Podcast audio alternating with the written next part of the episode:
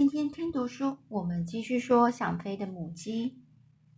那现在啊，叶雅呢，他想想着说，嗯，可能啊，就是他自己呢，注定是要四处流浪了，根本就不可能会有什么安乐窝啊。那他呢，突然之间思念起了绿头鸭，在思念绿头鸭的这时候呢，他突然发现了，那是什么呢？立刻呢，他呢立刻反射性的趴在地上，然后呢从草丛中望眯眼望望去，看过去，直到只看到一身呢黑色身影呢正靠近芦苇丛。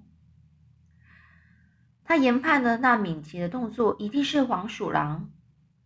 这时候他身上整个感到全身血液瞬间冻结。吓得完全无法动弹，身体也开始颤抖起来了。突然之间，什么对绿绿头鸭的思念呢？全部都抛在脑后。只见这黄鼠狼啊，冲入了芦芦苇丛中，引起芦苇一阵晃动，随后却不见有任何的动静。叶芽一想到黄鼠狼这次只能扑了个空，到头来白忙一场，就仿佛打了一场胜仗似的。忍不住笑出声来了。哼，从今天以后，我再也不会坐以待毙了。你有本事就来抓我们呐！这个坐以待毙的意思就是坐在那边，然后去等待别人来来，就是残害你，就是就是在那边等待，然后到最后是呃，可能就是会做毙毙的意思，就是等待要死掉的感觉。果然，过没多久，这黄鼠狼啊，又从芦苇丛中冲出来，沿着原路飞奔而去。第二天呢，叶芽特地前往，他前往芦苇丛去查看。这鸭宝宝啊，一抵达池塘，就直接跳入水中。而叶芽呢，走进原来的居处，却被眼前的景象给吓了一大跳。这叶芽万万没想到，竟然是。这个尾鹰夫妇惨遭了毒手啊！只见鸟巢已经被整个整个摧毁，摔破的鸟蛋也都散落一地，而母尾鹰呢，更是不见踪影，只剩下公尾鹰在哀伤的叫着，一直绕着芦苇丛飞来飞去。叶芽看着那些来不及孵化就夭折的鸟蛋，不禁悲愤悲愤万分啊！就是很难过又很生气。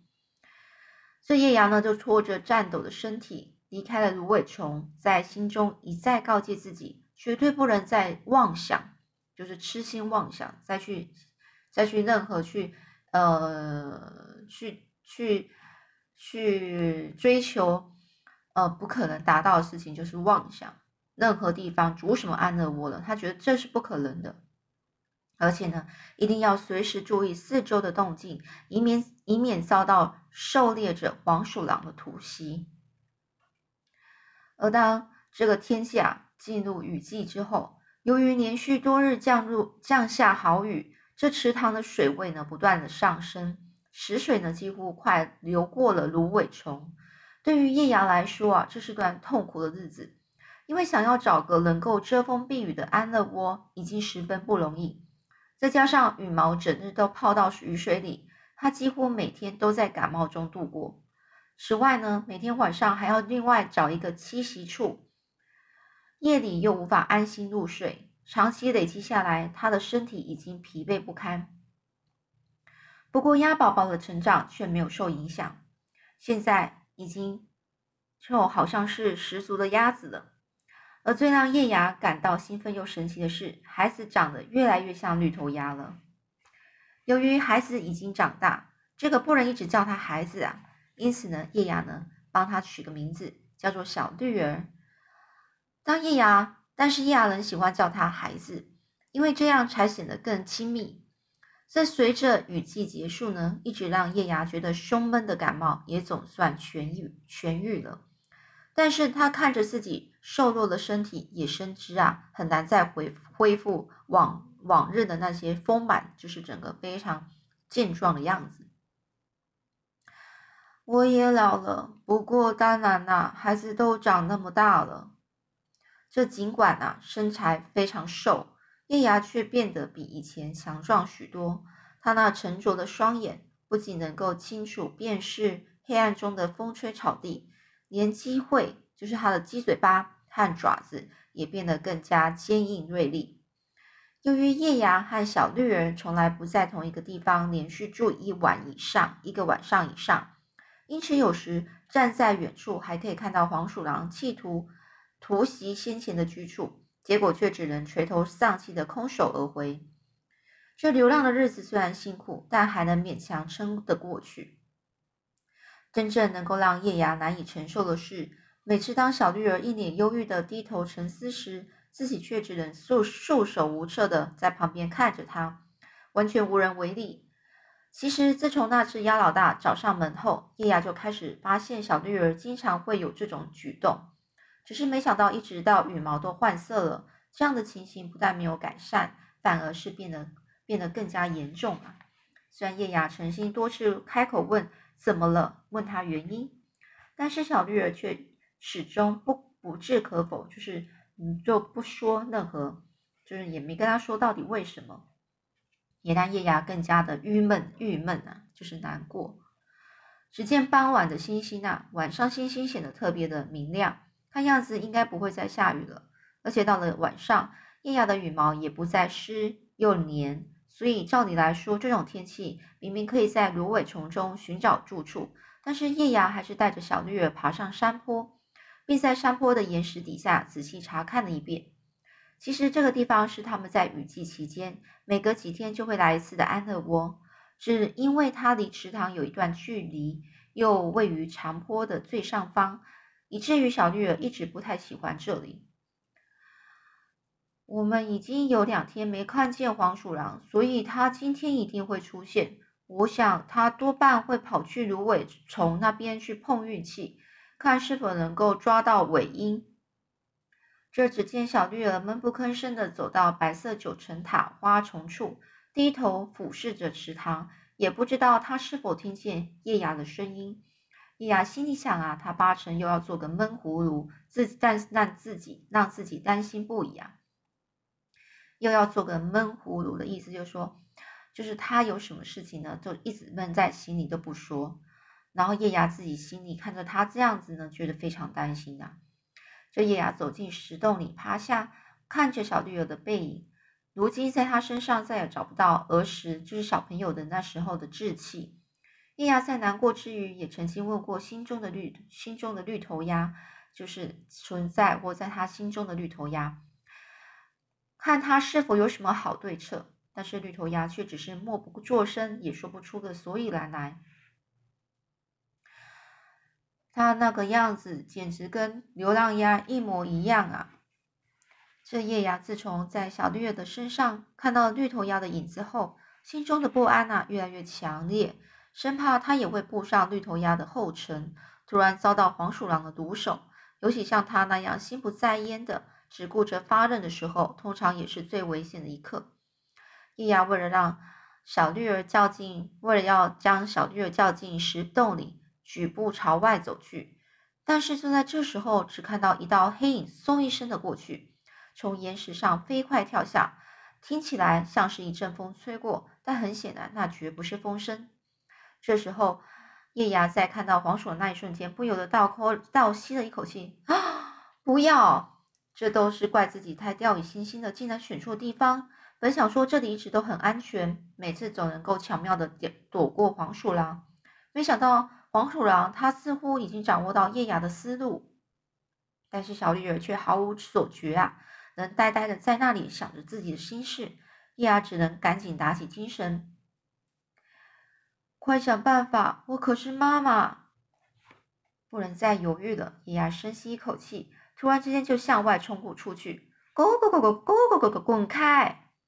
这黄鼠狼听到叶芽拍动翅膀，高声喊叫，赶紧回头查看状况。不过这下却吓到了小绿儿，它也跟着拍打翅膀，发出尖叫声。只见黄鼠狼被弄得一时反应不过来，愣愣的轮流看着叶芽和小绿儿。虽然叶芽发现这只黄鼠狼变得比以前更强壮、更敏捷，但他知道自己绝不能退缩。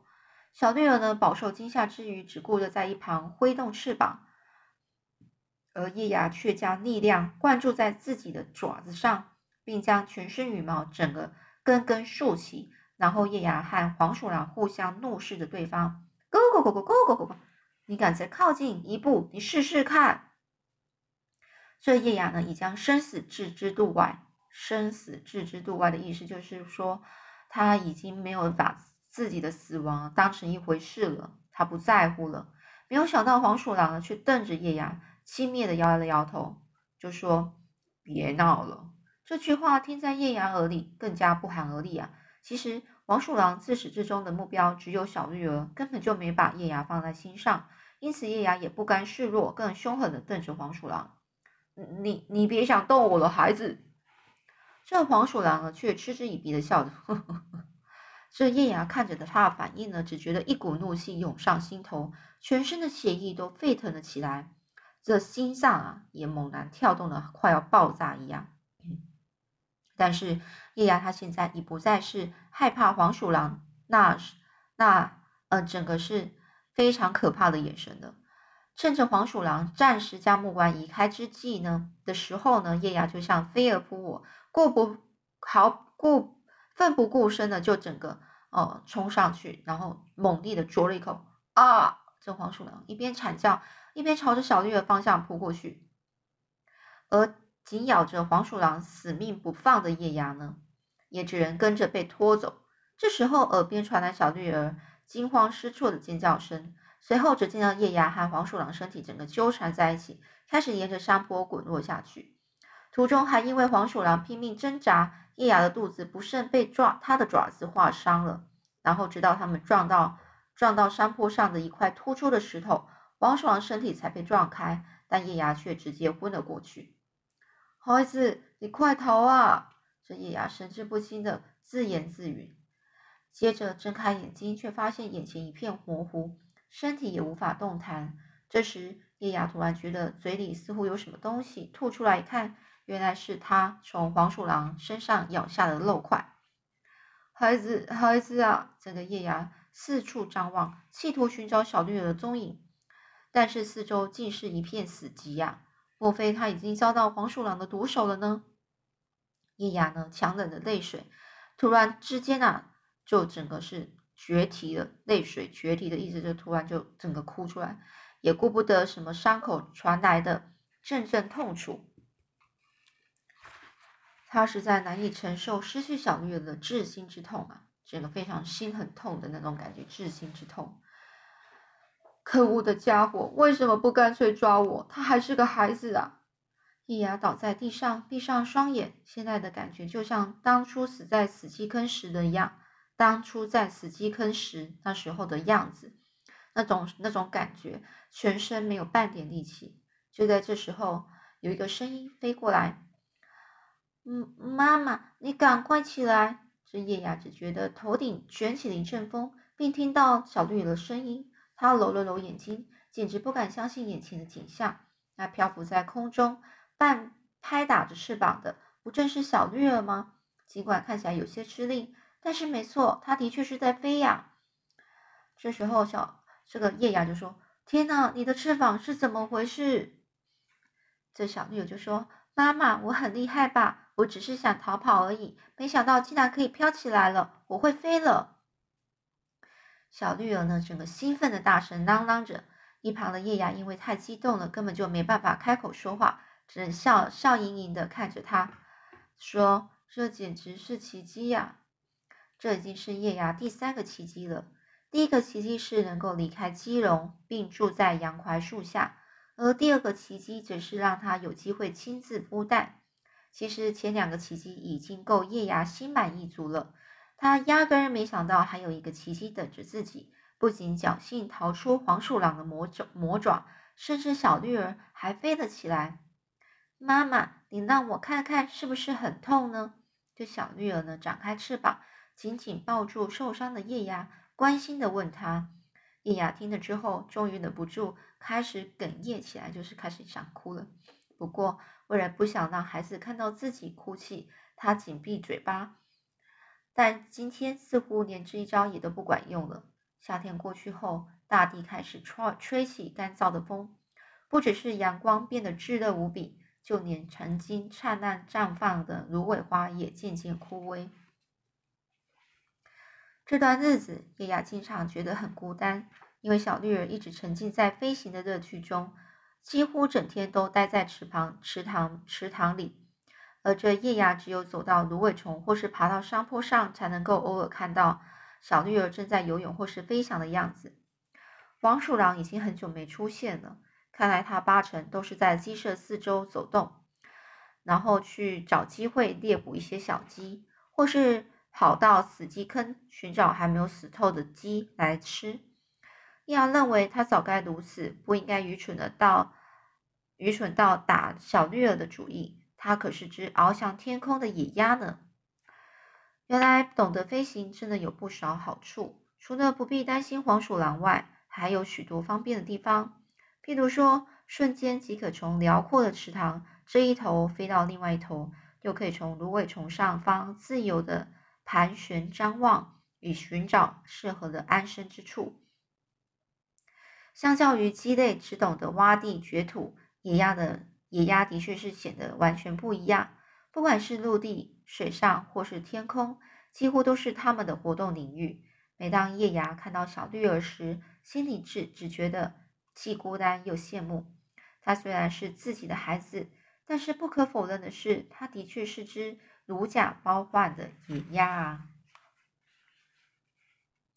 鸡类放弃了翅膀。却只记得自己是拥有鸡冠的族类，为什么呢？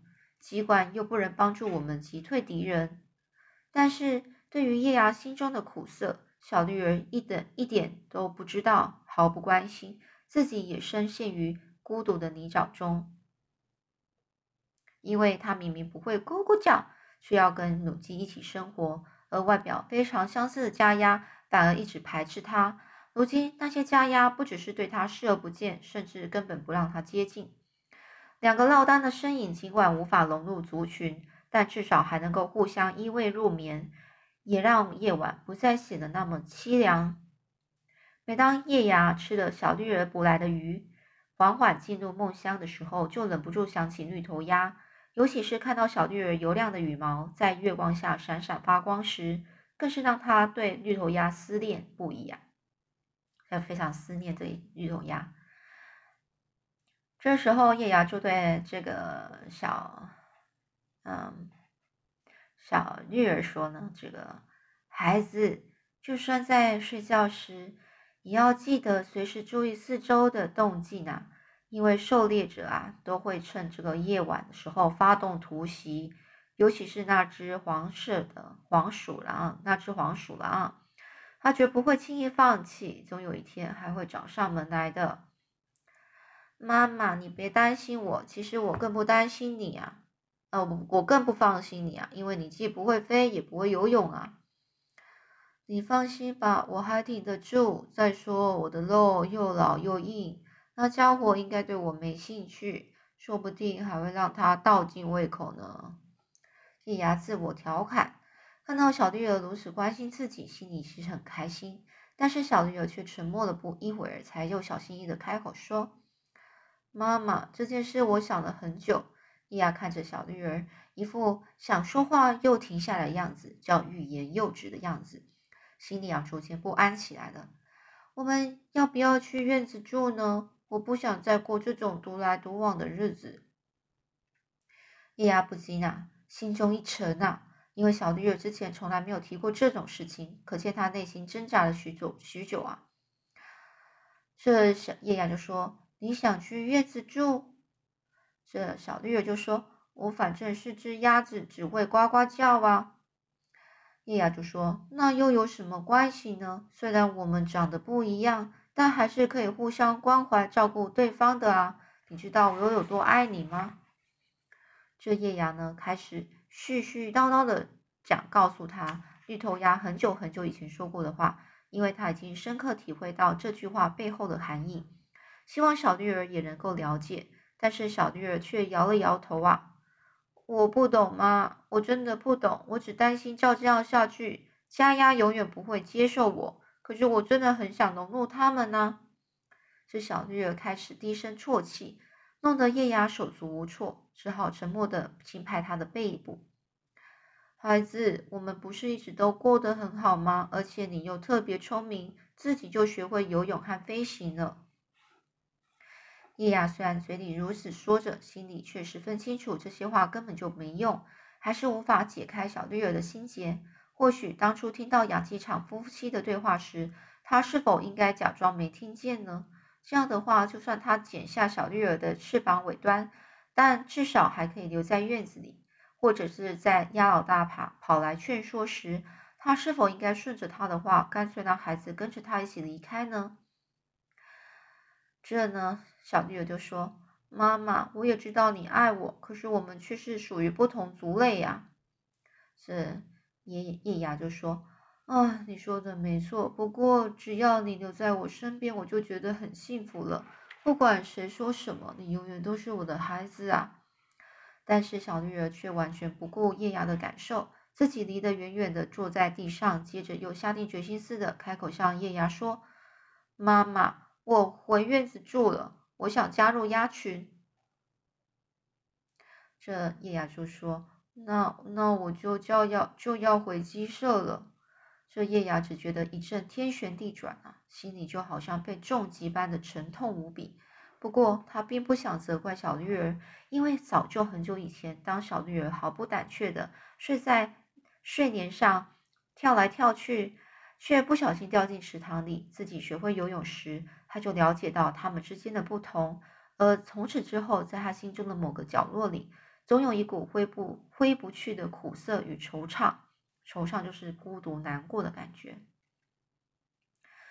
于是他又说呢。孩子，我本来就是在鸡舍里负责生蛋的蛋鸡呀。虽然我心中渴望自己能够孵出小鸡来，但自始至终都没有机会孵蛋。自从我生不出蛋后，主人就从就把我从鸡舍抓出来丢弃，也等于是直接宣判了我的死亡。可是后来幸好遇见你，我才能成为妈妈。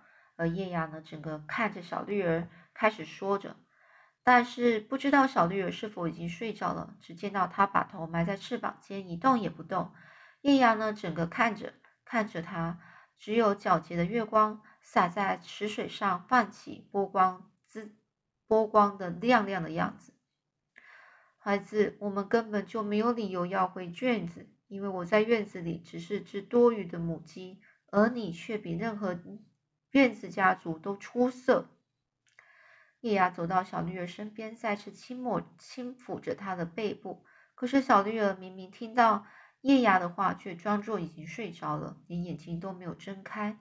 叶芽看着这已经壮硕到无法用翅膀裹住的小绿儿，不由得感慨万分：这孩子也未免长得太快了吧？那后面故事又是怎么样呢？我们下次再继续说喽。